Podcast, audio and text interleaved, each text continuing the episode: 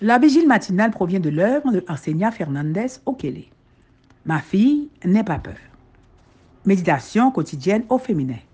La méditation de ce matin, aujourd'hui, 25 mai 2023, est tirée de 2 Chroniques 20, verset 17.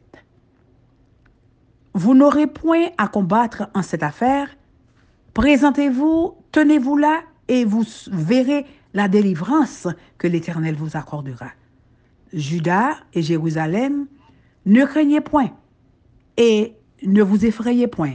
Demain, sortez à leur rencontre et l'Éternel sera avec vous. Célébrez la victoire à l'avance. Page 151.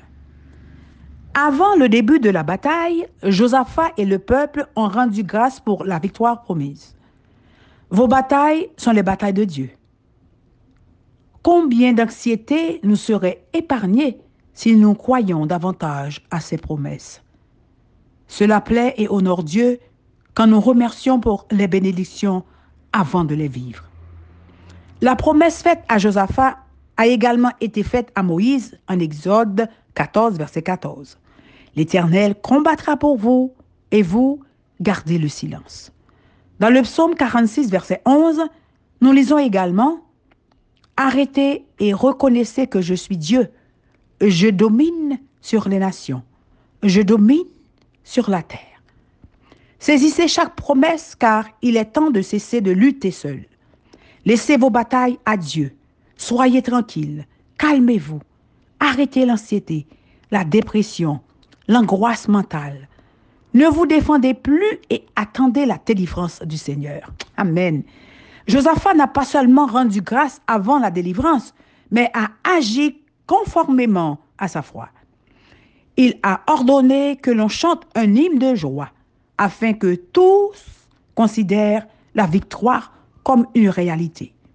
Le lendemain, il se tenait à la porte de Jérusalem et exhortait le peuple à faire confiance à Dieu et à ses prophètes, à ne pas se laisser intimider par la présence de l'ennemi et à tenir bon de la certitude d'une victoire sans précédent. Il a désigné des chanteurs avec les instruments pour chanter le psaume 136. Cela a changé l'attitude de l'armée. Elle ne marchait pas comme une armée allant à la rencontre d'un ennemi, mais comme revenant triomphante après la victoire, non pas avec des cris de guerre, mais avec des louanges à Dieu. Amen.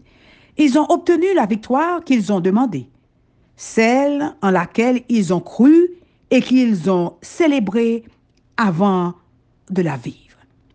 Et si souvent jaillissent du plus profond du cœur des cantiques de repentance, de froid, d'espoir, de joie et d'amour.